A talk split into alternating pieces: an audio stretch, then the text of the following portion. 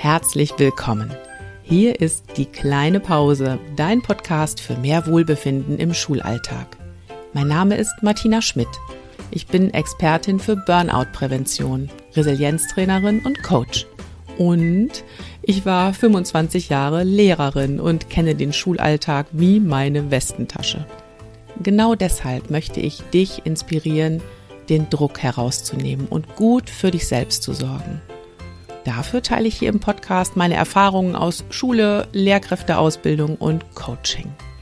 Und ich mache mich gemeinsam mit meinen Interviewgästen auf die Suche nach einfachen und wirksamen Strategien für mehr Leichtigkeit im Schulalltag. Denn ich wünsche dir, dass du dich so richtig wohlfühlst in deiner Haut. Und zwar nicht nur in den Ferien.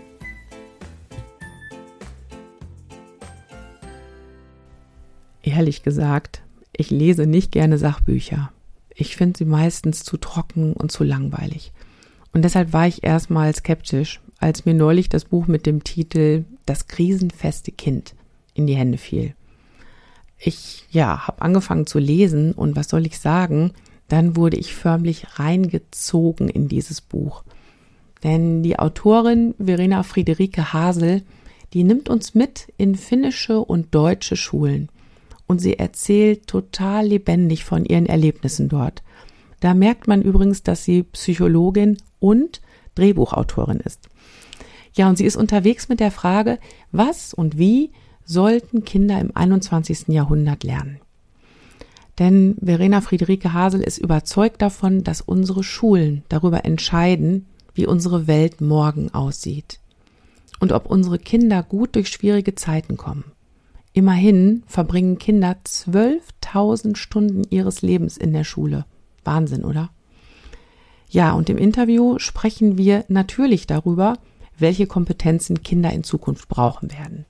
Mindestens ebenso wichtig ist mir aber die Frage, was brauchen wir Lehrerinnen und Lehrer, damit wir in Zukunft krisenfest sind? Immerhin haben wir die wichtige Aufgabe, Kinder auf eine Welt vorzubereiten, die wir uns heute noch gar nicht vorstellen können.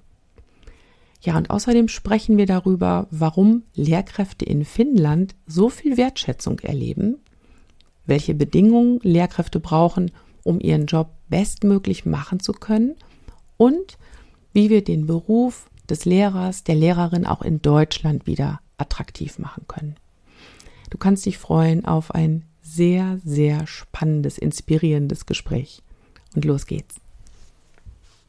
Ein ganz herzliches Willkommen an Verena Friederike Hasel. Hallo, schönen guten Tag. Ich freue mich, dass Sie hier im Podcast zu Gast sind und dass wir heute gemeinsam über Ihr neues Buch sprechen werden. Das Buch mit dem Titel Das krisenfeste Kind. Stellen Sie sich doch einfach mal kurz vor und erzählen Sie uns auch bitte, wie Sie ja auf das Thema Schule gekommen sind. Es ist ja nicht das erste Mal, dass Sie sich mit Schule beschäftigen.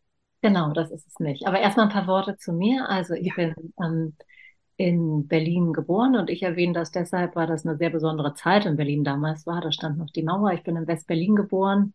Meine Mutter kam aber aus dem Osten. Insofern war das für mich sehr bedeutsam, dass ich den Mauerfall erlebt habe. Ähm, und ich habe ein Doppelstudium gemacht. Ich habe Psychologie studiert, um zu verstehen, wie wir werden, was wir sind und wie wir uns verändern können und Drehbuch mhm. an der Hochschule, weil ich immer schon Geschichten geliebt habe und auch an die Macht des Erzählens glaube und deshalb ja auch Bücher schreibe, in denen ich versuche zu schildern, wie wir Dinge besser machen können. Habe drei Töchter bekommen, ähm, bin Journalistin geworden, war Reporterin einige Jahre und habe ja seitdem fünf Bücher geschrieben von denen sich, wie Sie schon sagten, zwei mit Bildung beschäftigen. Das eine hieß der tanzende Direktor. Ähm, und da habe ich meine Erfahrung mit dem neuseeländischen Schulsystem geschildert, wo ich insgesamt mit meiner Familie fast drei Jahre gelebt habe. Ähm, mit Unterbrechung. Und das neue Buch, das krisenfeste Kind, ist nochmal so ein bisschen grundsätzlicher, beschäftigt sich nochmal mehr mit den Grundlagen von Lernpsychologie und da richte ich meinen Blick zum einen nach Finnland und zum anderen bin ich aber auch ähm, zu deutschen Schulen gegangen, die Dinge mhm. schon anders machen und besser machen und von denen man sich einiges abschauen kann. Und zum Thema Schule bin ich gekommen. Naja, zum einen liegt das nahe durch mein Studium, weil natürlich pädagogische Psychologie und Entwicklungspsychologie eine große Rolle spielt. Zum anderen hat das aber auch nochmal einen persönlicheren Grund, dass ich selbst erlebt habe, hm, wie, wie soll ich das sagen, was Schule für einen Unterschied im Leben machen kann. Also das habe ich im positiven Sinne erlebt, weil mhm. bei mir zu Hause nicht alles äh, reibungslos lief und die Schule für mich ein sehr sicherer und guter Ort war. Das mhm. heißt, ich habe am eigenen Leibe erfahren, dass Schule einen riesen Unterschied machen kann. Mhm. Und ich habe das auch in meiner Arbeit immer wieder erlebt. Ich habe, weil ich ja Psychologin bin, auch ähm, im Rahmen ähm, des Studiums eine Zeit lang für ein Institut gearbeitet, das Kinder begleitet hat, die es äh, zu Hause schwer hatten. Und da habe ich immer wieder gesehen, wenn die in anderen Kontexten positive Erfahrungen machen, kann man mhm. damit eine Menge bewirken. Und allein wenn man sich anschaut, wie viel Zeit Kinder in Schulen verbringen, wie viele mhm. Stunden das sind, wie viel Zeit mhm. Lebens, macht das deutlich, dass es kann zu Hause katastrophal sein.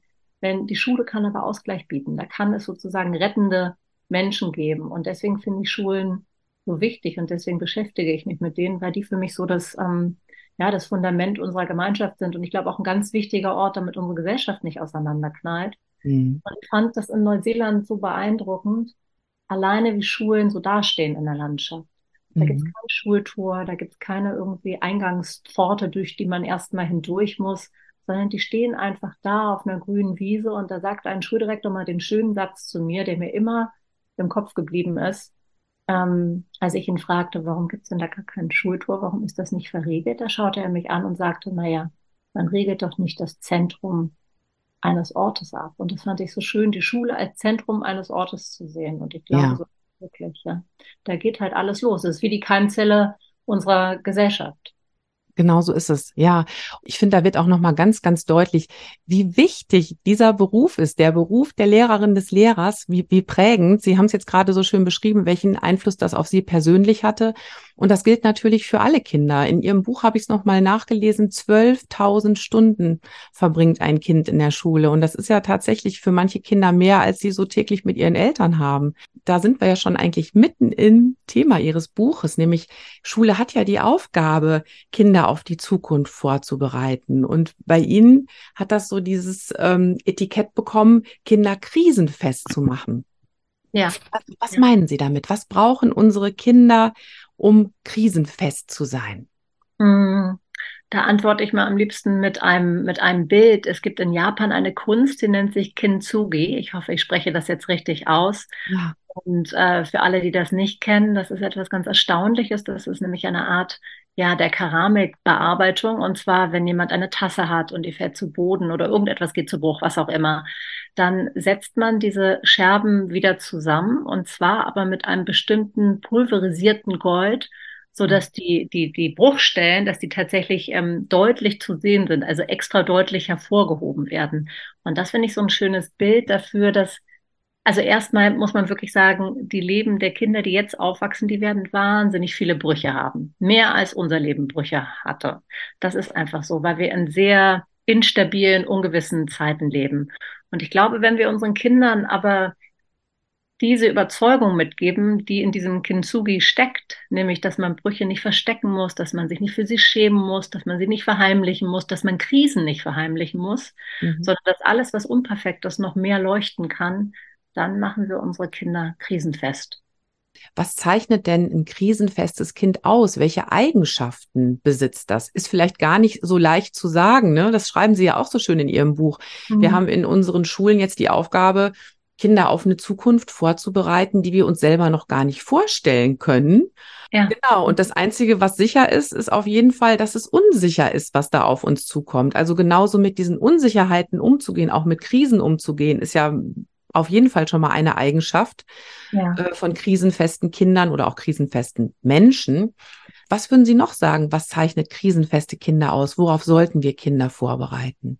Also ich finde, da gibt es in der Forschung schon sehr schöne Ansätze und auch der OECD-Lernkompass hat da, äh, hat da drei sogenannte Transformationskompetenzen genannt, die mir sehr gefallen, nämlich die Schaffung neuer Werte, Verantwortungsübernahme und das Auflösen von Spannungen und Dilemmata. Das fand ich sehr schön als Kompetenzen, die es braucht. Und dann gibt es ja dieses sehr bekannte Modell ähm, Kommunikation, Kollaboration, Kreativität, mhm. kritisches Denken. Mhm. Und dann, wenn man noch mal mehr so in eine Richtung guckt, die mich besonders interessiert, nämlich sozioemotionale Entwicklung, da hat ein internationales Forschungsnetzwerk formuliert, dass Kinder in der Lage sein sollten zu Selbsterkenntnis, Selbstmanagement, Beziehungsfähigkeit, sozialem Bewusstsein und verantwortungsbewusster Entscheidungsfindung. Mhm. Und ein Fokus von meinem Buch und auch von meiner Arbeit ist ja ähm, aus der Psychologie kommend und auch mit einem großen Interesse an künstlicher Intelligenz, dass ich immer denke, wir müssen auch schauen, was uns denn von Maschinen unterscheidet. Künstliche Intelligenz wird uns bald in vielen Dingen voraus sein, allein was die Verarbeitungsgeschwindigkeit von bestimmten Dingen angeht. Aber was es uns nicht so schnell nachmachen wird, also keine Maschine so schnell nachmachen wird, ist unsere Empathie, unsere Fantasie, unsere Neugier, unsere, ja, unser Interesse an Zwischenmenschlichem. Und deswegen finde ich die sozioemotionale Entwicklung an Schulen auch so entscheidend. Oder dass man, ich finde es so entscheidend, dass der ein großer Raum eingeräumt wird. Mhm. Und ich glaube, das ist nicht nur in, in Finnland ein ganz äh, wichtiges Thema und auch in Neuseeland, sondern das haben ja auch in Deutschland ganz, ganz viele Lehrerinnen und Lehrer schon erkannt und versuchen das auch umzusetzen in ihrem Unterricht. Also ich kenne so viele gute Beispiele, wo Achtsamkeit gemeinsam praktiziert wird, ähm, Glücksunterricht wird gegeben. Und in Deutschland ist es aber ja leider oft noch so, dass Lehrerinnen und Lehrer trotz des Schulsystems und trotz des starren Lehrplans es dann doch irgendwie hinkriegen und dabei, muss ich auch sagen, manche sogar ein richtig schlechtes Gewissen haben, weil sie sagen, jetzt mache ich hier mit den Kindern eine Einheit äh, zur Achtsamkeit, wir machen Atemübungen. Oder neulich hatte ich äh, eine Lehrerin im Coaching, die sagte mir, ähm, ja, ich musste ganz wertvolle Unterrichtszeit abzwacken, weil wir mussten über Mediennutzung sprechen. Ich habe gemerkt, da läuft das so schief in meiner Klasse. Und dann hatte ich ein ganz schlechtes Gewissen, ne, dass ich mit meinem Stoff nicht durchkomme. So ist es ja. in Deutschland. Und deswegen würde ich mal mit Ihnen so gerne nach Finnland schauen, wo es ja anders ist, wo es schon selbstverständlich ist, dass genau solche Kompetenzen gefördert werden. Ja, naja, in Finnland ist etwas grundsätzlich ganz anders. Da arbeitet man schon so lange fächerübergreifend, ähm, dass Lehrer und Lehrerinnen nicht so große Sorge haben, mit ihrem Stoff nicht durchzukommen, mhm. weil sie wissen, dass man bestimmte Dinge auch über Fächer hinweg gut unterrichten kann oder sogar besser unterrichten kann. Mhm. Also gebe ich mal ein, ein Beispiel, dass man sich zum Beispiel im Geschichtsunterricht mit dem Mittelalter beschäftigt. Mhm. Und im Kunstunterricht baut man dann aus Recyclingmaterialien eine mittelalterliche Burg. Und im Sportunterricht lernt man zeitgleich mit Pfeil und Bogen schießen. Also sozusagen dieser ganzheitliche Ansatz mhm. ist da ganz entscheidend. Aber ich glaube, dass es in Deutschland auch dann gut funktioniert, wenn die gesamte Schule an einem Strang zieht. Ich glaube, viel schwieriger ist es, wenn es eine einzelne Lehrperson ist, die Dinge anders machen will, mhm. weil oft stößt und schubbert. Aber wenn es eine ganze Schule ist, die einen anderen Ansatz hat oder die vielleicht auch ein gemeinsames Projekt haben, dann kann das gut funktionieren. Ich war in einer Schule in Brandenburg, die haben einen Weinberg. Und das fand ich ganz großartig, weil ähm, sie im Biologieunterricht haben sie da bodenkundliche Untersuchungen gemacht und festgestellt, dass der Boden da gar nicht so toll ist. Im Wirtschaftsunterricht haben sie eine Schülerfirma gegründet, um Wein und Marmelade zu verkaufen. Im Bergunterricht haben sie eine Bank hergestellt also selbst gebaut und die dahingestellt. Und im Deutschunterricht haben sie sich dahingesetzt, um auf dieser Bank Gedichte zu lesen. Und fragen. Und was ich aber besonders, so, besonders schön fand, und dann gehen wir jetzt wieder mehr in Richtung der Zukunftskompetenzen, dass dieser Weinberg die Kinder auch mit den großen Fragen unserer Gesellschaft konfrontiert hat, nämlich vor allem mit dem Klimawandel. Mhm. Weil es in der Schülergemeinschaft Kinder gibt, die das ganz unterschiedlich sehen, wie auch in unserer Gesamtgesellschaft. Die einen ähm, sind eher aktivistisch und ähm, sind eher vielleicht auf Fridays for Future, ähm, äh, die, die Demos gegangen, Fridays for Future. Die mhm. anderen ähm, glauben eher, dass der Klimawandel eine Erfindung ist. Und mit einmal hat man so ein gemeinsames Projekt. Dann gab es einen sehr, sehr heißen Sommer und mhm. da sind ein Sechstel, ist ein Sechstel der Reben ist gestorben. Das hat sie sozusagen alle mit den Folgen des Klimawandels konfrontiert. Da war das viel schwieriger, das zu leugnen. Aber da musste man einen gemeinsamen Umgang damit finden. Auf der anderen Seite haben aber auch die Kinder, die so sehr umweltbewegt waren, gemerkt, dass ökologische Landwirtschaft, die sie sich vorgenommen hatten, sie wollten nämlich alles möglichst mit der Hand und selbst machen, dass das ganz schön schwierig ist, weil sie da im Akkord Gießkannen geschleppt haben und weil sie gesehen mhm. haben, dass es manchmal nämlich auch sehr mühsam ist, das alles so zu machen, wie sie sich das vorstellen. Und da finde ich so toll daran, dass die mussten ständig Dinge aushandeln. Die mussten anhand von diesem Weinberg ähm, Kompromisse finden und sich mit fremden Meinungen auseinander zu, auseinandersetzen. Mhm. Ich glaube, das hat gut funktioniert oder es war ganz wichtig, dass diese Schule diesen Weinberg eben gemeinsam hatte. Mhm. Ja, und da sind wir ja auch bei einer ganz wichtigen Zukunftskompetenz, ne? nämlich dieses verantwortungsbewusste Entscheidungen finden, ja. gemeinsam auch Entscheidungen finden. Ja, genau, und auch aushalten, dass andere Leute Dinge anders sehen und dann genau. auch ähm, diese Spannungen aushalten, die damit verbunden sind. Ich glaube, das ist in einer polarisierten Gesellschaft, wie wir sie haben, extrem wichtig. Auch total wichtig, auf jeden Fall. Na klar, ist erstmal so eine Schulgemeinschaft wichtig, wo ich mich nicht als Einzelkämpferin, als Einzelkämpfer auf den Weg mache und denke so, ich mache das aber jetzt hier trotz allem. Ähm, das ist völlig klar, dass das unheimlich viel Energie verbraucht. Ähm, kann ja auch mit einem Einzelkämpfer oder einer Einzelkämpferin anfangen, aber ich glaube, dann ist es ganz wichtig, dass die Schulleitung ähm, diese Person auch unterstützt. So habe ich das zumindest immer erlebt. Also damit mhm. es wie eine positive Infektion ist und diese Einzelperson dann alle anderen damit anstecken kann. Aber dazu braucht es viel Unterstützung von oben. Genau, ja. Und da fand ich sehr spannend äh, im Buch zu lesen, dass es in Finnland zum Beispiel schon mal vom System her völlig anders angelegt ist. Also dass da sehr, sehr viel auf Kooperation gesetzt wird, dass die sogar verordnet wird und das Ganze aber auch Hand in Hand geht mit ganz viel Autonomie für ja. die Schule an sich, aber was ich besonders beeindruckend fand, auch für die Lehrkräfte an sich, ne, dass die viel mehr Autonomie haben. Ja. Und vielleicht können Sie da ja auch mal so ein paar Beispiele erzählen. Sie haben so, so wunderbare und lebendige Beispiele in Ihrem Buch. Das macht so eine Freude, das zu lesen. Ja, aber das, was Sie sagen, ist total wichtig. Ähm, ja. Autonomie und trotzdem Kooperation. Ne? Das sind genau. so die drei wichtigen, die Kernelemente ähm, des finnischen Lehrerberufs. Also ähm, zwei ja, Szenen, die mich sehr beeindruckt haben oder zwei Erlebnisse, die mich sehr beeindruckt haben, die so gut symbolisieren, wie Lehrer in Finnland unterrichten, war zum einen, dass da zwei Lehrerinnen waren, die ähm, haben nebeneinander unterrichtet, also die Klassenzimmer lagen nebeneinander, die haben auch die gleiche Klassenstufe unterrichtet und die haben sich viel unterstützt, viel geholfen, viel Unterrichtsmaterial gemeinsam entwickelt, weil, wie Sie sagten, diese Kooperation in Finnland so wichtig ist. Da ist es so, dass zum Beispiel im Großraum Helsinki, unter Finnland ja ein, also dünn besiedeltes Land ist, sind da schon die meisten Schulen.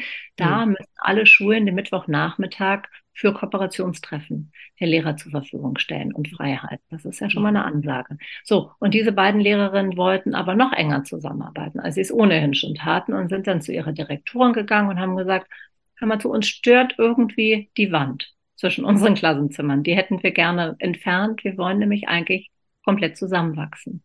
Mhm. Und dann sagte die Direktorin, okay, ja, verstehe.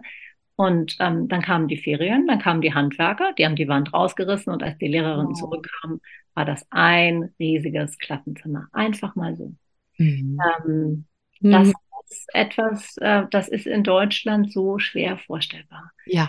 Ähm, liegt aber auch an den Eltern teilweise in Deutschland. Ne? Die würden denken, Moment mal, das kann ja nicht ohne uns entschieden werden. Und man muss sagen, die finnischen Eltern haben einfach großes Vertrauen in ihre Lehrer und Lehrerinnen oder vielmehr in die Lehrer und Lehrerinnen ihrer Kinder. Mhm. Weil die wissen, die haben eine fantastische Ausbildung genossen und die werden schon wissen, was sie tun. Mhm. So, das ist das eine Bild, was ich gerne mal den Menschen mit auf den Weg geben will, um so zu sehen, wo man, ja, wo es lang gehen könnte oder worauf man hinsteuern könnte oder was so eine positive Vision ist das andere, was ich ganz wunderbar fand, war, was ich in einem Lehrerzimmer gesehen habe. Da war ein riesiger Spiegel gegenüber von der Garderobe mhm. und auf diesem Spiegel hingen ganz viele kleine Post-its. Ähm, und auf diesem Post-it standen Komplimente der Lehrer und Lehrerinnen füreinander. Das hatten sie irgendwann mal beschlossen, dass sie sich da gegenseitig ähm, ja, anerkennende Worte hinhängen, dass sie da Dinge raufschreiben, die sie aneinander schätzen, dass sie da schildern, wie ein anderer ihnen geholfen hat. Und ähm, das ähm, ist eben auch etwas, was so die Haltung in Finnland symbolisiert, also was aus dieser Kooperation, die anfangs vielleicht auch nur verordnet war, mhm. ähm, erwachsen ist, dass die Lehrer und Lehrerinnen genau wissen, was sie aneinander haben.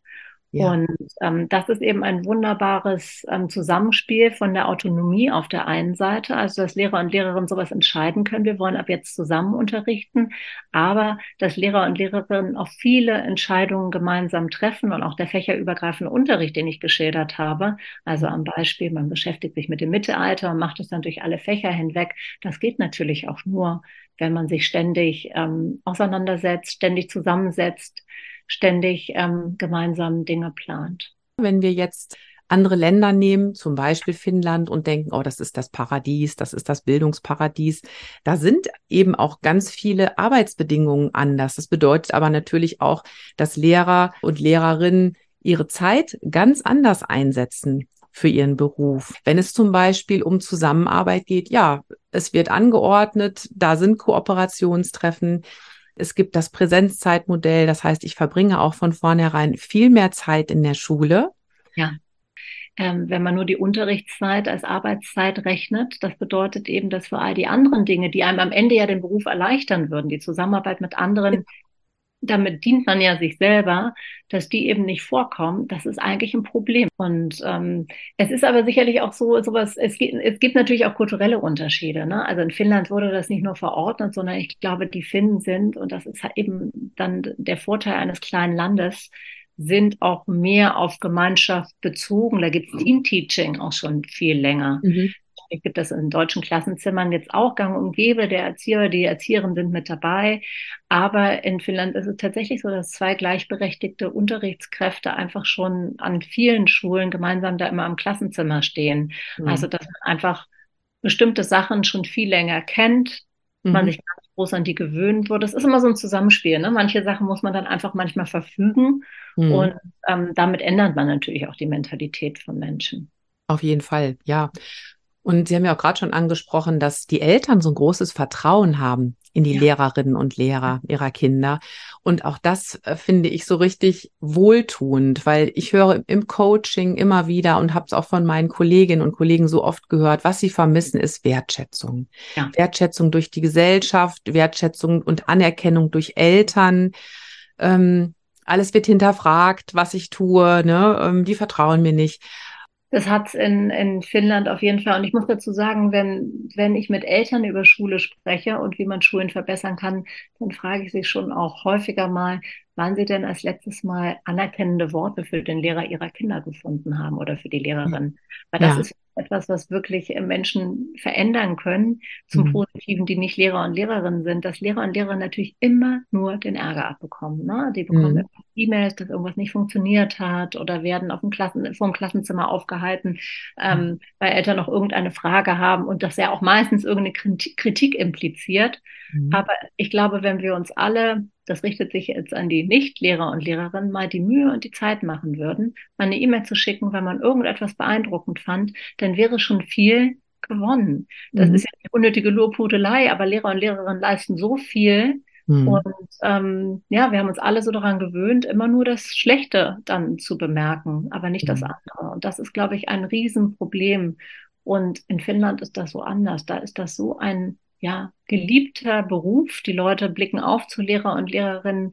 Ähm, und das liegt auch daran, dass es ja ganz, ganz schwer ist, in Finnland überhaupt einen Studienplatz zu bekommen. Mhm. Ähm, es gibt acht Bewerber und Bewerberinnen auf einen Studienplatz. Es gibt ein sehr aufwendiges ähm, Bewerbungsverfahren, um überhaupt Lehramtsstudent oder Lehramtsstudentin zu werden. Mhm. Da muss man erst ein Essay schreiben über irgendeine pädagogische Fragestellung, muss meistens dann auch aus persönlichen Erfahrungen berichten. Das heißt, es wird vorausgesetzt, dass man irgendwie schon mal mit Kindern zusammengearbeitet hat. In einem zweiten Schritt gibt es dann ein Auswahlgespräch vor mehreren Professoren und Professorinnen. Früher mhm. gab es teilweise dann auch noch ähm, ähm, sozusagen Probeunterricht, den man geben musste. Das ist aber zu aufwendig geworden. Das macht man nicht mehr. Mhm. Aber was ich auch noch ganz interessant finde, ist, dass es in Finnland diese Auswahlgespräche oft mit mehreren Bewerbern und Bewerberinnen gibt, weil man eben schon da ausloten will, ob die angehenden Lehrer und Lehrerinnen denn die Bereitschaft mitbringen, mit anderen zusammenzuarbeiten, weil man eben sagt, diese Teamfähigkeit, die ist ganz wichtig im 21. Jahrhundert. Also es gibt dieses sehr aufwendiger Auswahlverfahren und das macht ja was mit einer Gesellschaft. Ne? Wenn oh, man weiß, es ist so schwer, diesen Beruf zu ergreifen, ähm, dann sind Leute, wenn sie vor einem Lehrer oder einer Lehrerin stehen, erstmal ganz schön beeindruckt und denken, wow, der hat einiges geleistet und er kann ja. einiges, was ich nicht kann. Ja. Und eben auch das Studium wirklich sehr, sehr, ja, sehr anspruchsvoll. Pädagogik spielt eine ganz große Rolle. Mhm. Und ähm, auch die Fortbildungen sind wirklich ganz, ähm, ja, ganz, ganz toll und spielen auch eine große Rolle. Da muss man aber auch sagen, da ist auch diese Autonomie der Lehrer wieder ganz interessant ausbalanciert, weil da auch tatsächlich viel vom Staat vorgegeben wird. Zum Beispiel haben mir mehrere Lehrer und Lehrerinnen in Finnland erzählt, dass sie das irgendwann kaum noch ertragen haben, dass es ständig Fortbildung zum Thema digitalen Lernen gab. Und mhm. als Corona kam, äh, kam waren, waren sie ganz schön glücklich darüber wie das so oft ist, manchmal muss ich ja auch vielleicht ein bisschen zu meinem Glück gezwungen werden. Ja, ja. ähm, Thema Fortbildung ist ja auch in, in, Deutschland für viele so ein Thema. Also ich, ich kenne viele Kolleginnen und Kollegen, die, die gerne zu Fortbildungen gehen, die das förmlich aufsaugen. Und ich denke auch immer, wenn ich Lehrerin bin, ja klar, möchte ich gerne weiter dazulernen, ist doch logisch für mich. Aber wie gesagt, es gibt eben auch einige, die das echt als zusätzliche Belastung empfinden.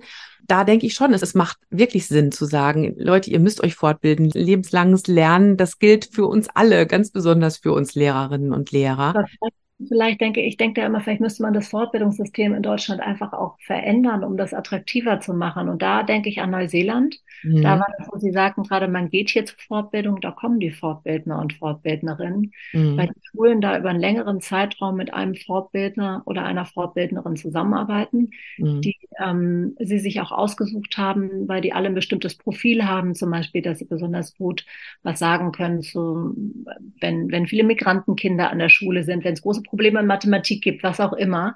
Mhm. Äh, und dann kommt ein und dieselbe Person über einen längeren Zeitraum, also über ein, zwei Jahre, an die mhm. Schule, gibt selber Modellunterricht, plant den Unterricht mit den Lehrern, ist dann vor Ort, wenn die Lehrer selbst Unterricht geben. Also da entsteht so ein richtiges Arbeitsbündnis. Mhm. Und man lernt eben, während man es tut. Und das ist natürlich so viel besser, als wenn man jetzt eine Fortbildung hat, die ähm, ich auch manchmal gebe, was dann aber ein Vortrag ist. Und dann gehen die Lehrer und Lehrerinnen wieder.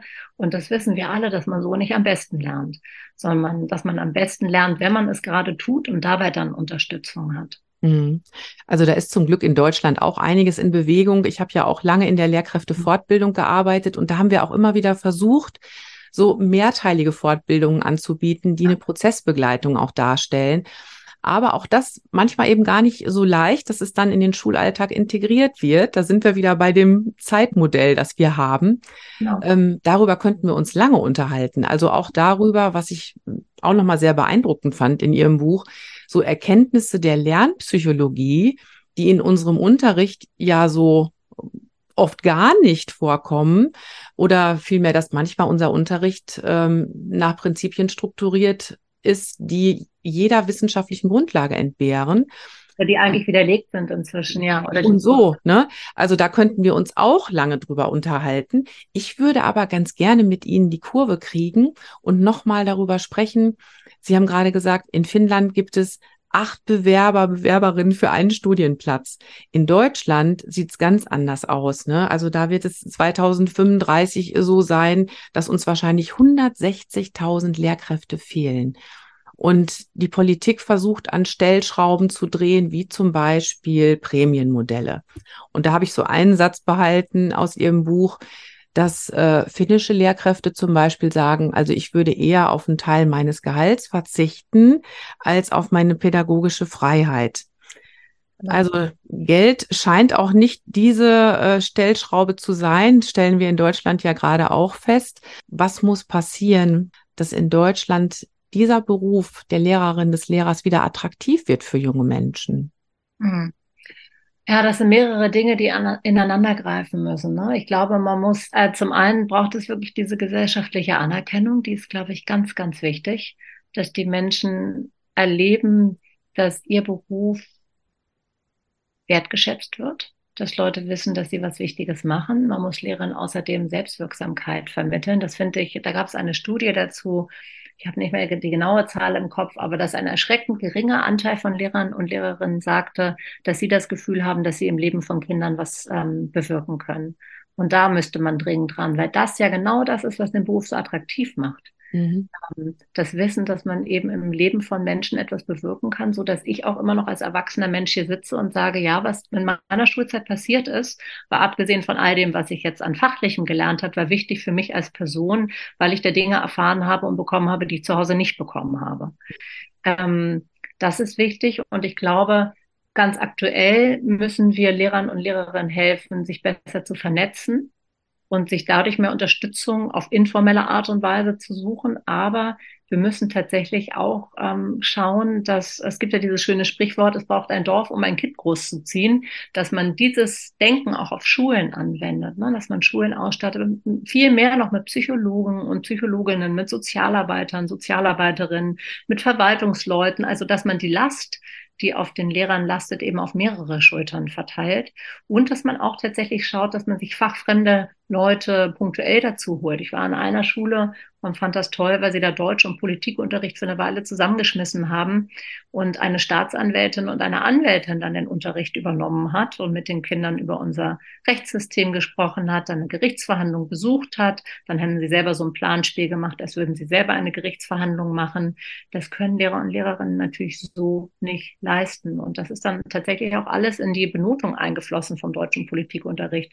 Also ich mhm. glaube, bis sich das große System bewegt, müssen Lehrer und Lehrerinnen solche Wege finden. Und da hilft die Vernetzung einfach enorm. Mhm. Ähm, um, um auf solche Ideen zu kommen. Und wenn dann Menschen so etwas hören, dann wird der Beruf hoffentlich für sie auch attraktiver. Ähm, was ich noch erlebt habe, was ich ähm, sehr beruhigend fand, war, dass ich an einer Schule war, die hat den Unterricht, das war in Deutschland, kurzerhand in den Wald verlegt, konnte das auch überraschenderweise machen. Ähm, und ähm, die haben überhaupt keine Probleme, Lehrer und Lehrerinnen zu finden. Und das fand ich toll, weil das zeigt, wenn Schulen Dinge ausprobieren und Dinge anders machen, dann wollen da gerne Lehrer und Lehrerinnen hin, weil es Menschen Spaß macht, an Teil einer größeren Veränderung zu sein. Also ich ja. glaube, wenn Schule Impulse setzen und man das Gefühl hat, hier passiert etwas, hier findet Innovation statt, dann hat das eine Ausstrahlungskraft. Das denke ich auch. Also so dieser Weg dahin, dass ich meinen Job wieder als sinnvoll erlebe. Genau. Genau. Dass ich wirklich merke, ich, ich schaffe das gemeinsam mit anderen Kinder auf dem Weg in die Zukunft zu begleiten und dafür stark zu machen. Und ähm, da komme ich nochmal auf so ganz basale Grundbedürfnisse zurück, die dann aber auch bei mir als Lehrerin, als Lehrer erstmal gestillt sein müssen. Weil wenn ich mir wirklich solche Ziele stecke und sage, ja, ich nehme diese Aufgabe an, das ist eine große Aufgabe, ich möchte einen Unterschied machen in dem Leben von Kindern, dann muss es mir selber ja erstmal richtig gut gehen. Hier im Podcast, der heißt die kleine Pause, dreht sich auch alles immer wieder um Pausen. Und deshalb wüsste ich mal so gerne etwas von Ihnen, was gar nicht im Buch steht. Aber vielleicht haben Sie ja bei Ihrer Reise durch so viele Schulen auch beobachten können, wie denn erholsame Schulpausen aussehen könnten oder inspirierende Schulpausen.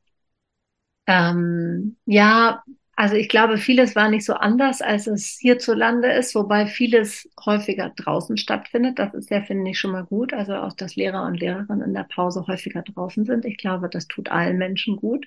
Mhm. Ähm, was ich sehr schön fand in einem finnischen Klassenzimmer war, dass da nicht nur immer Kekse auf dem Tisch standen, sondern daneben auch so ein kleiner Aufsteller stand und ähm, da immer ein inspirierender Artikel drauf abgestellt wurde von wechselnden Lehrkräften. Und das auch immer so ein schöner Gesprächsanlass war. Also irgendetwas Provozierendes, irgendeine innovative Idee. Es ging um psychische Gesundheit von Kindern oder von Lehrern und Lehrerinnen.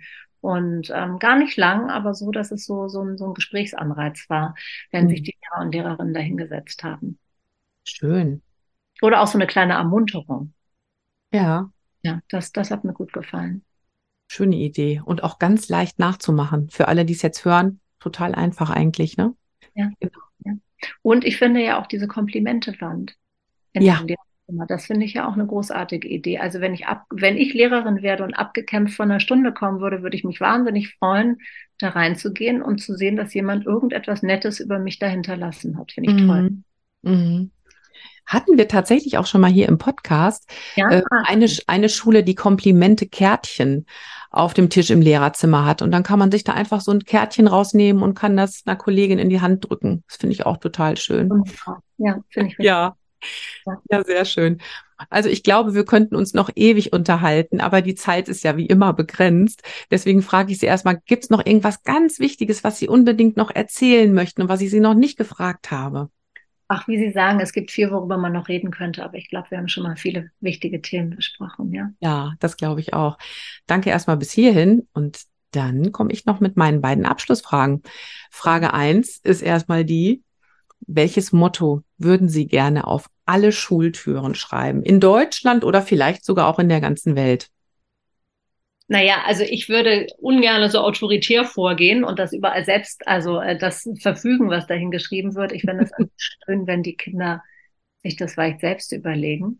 Ähm, aber ein Spruch, den ich sehr schön finde für mich selbst, aber den ich auch, also der so, der über lange Zeit immer wieder, ja, ich immer wieder äh, finde, dass der so wahr ist, ist dieser Spruch, gebe mir die Gelassenheit, Dinge hinzunehmen, die ich nicht ändern kann mhm. den Mut, Dinge zu ändern, die sich ändern lassen und die Weisheit, das eine vom anderen zu unterscheiden. Ja. Das finde ich einen ganz großartigen Spruch. Da würde ich dann auf jeden Fall auch jedes Mal stehen bleiben an der Tür und erstmal den ganzen Spruch lesen. Ja, ein langer Spruch. Und dann habe ich schon wieder eine kleine Pause. Genau. Und kleine Pause ist meine nächste Frage. Wenn Sie Zeit haben für eine ganz kleine Pause, was machen Sie dann am liebsten? Also derzeit, weil ja Herbst wird, ähm, haben wir hier bei uns zu Hause eine, ähm, ja, einen großen Korb und da sind viele kleine Gedichtbände drin.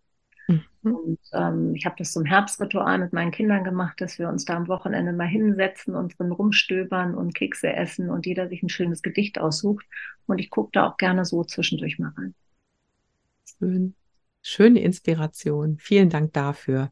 Gerne. Ja, ganz herzlichen Dank für Ihre Zeit. Ja, hat großen Spaß gemacht. Dankeschön. Das war eine weitere Folge meines Podcasts Die kleine Pause. Ich bedanke mich bei dir fürs Zuhören. Hat dir die Folge gefallen? Wenn ja, dann freue ich mich über deine Weiterempfehlung an Kolleginnen und Kollegen, für die das Thema auch interessant sein könnte. Damit trägst du auch dazu bei, mehr Wohlbefinden in den Schulalltag zu bringen. Außerdem kannst du den Podcast abonnieren und bleibst so immer auf dem Laufenden. Bis zum nächsten Mal und denk immer dran, Schultern runter, lächeln, atmen. Deine Martina.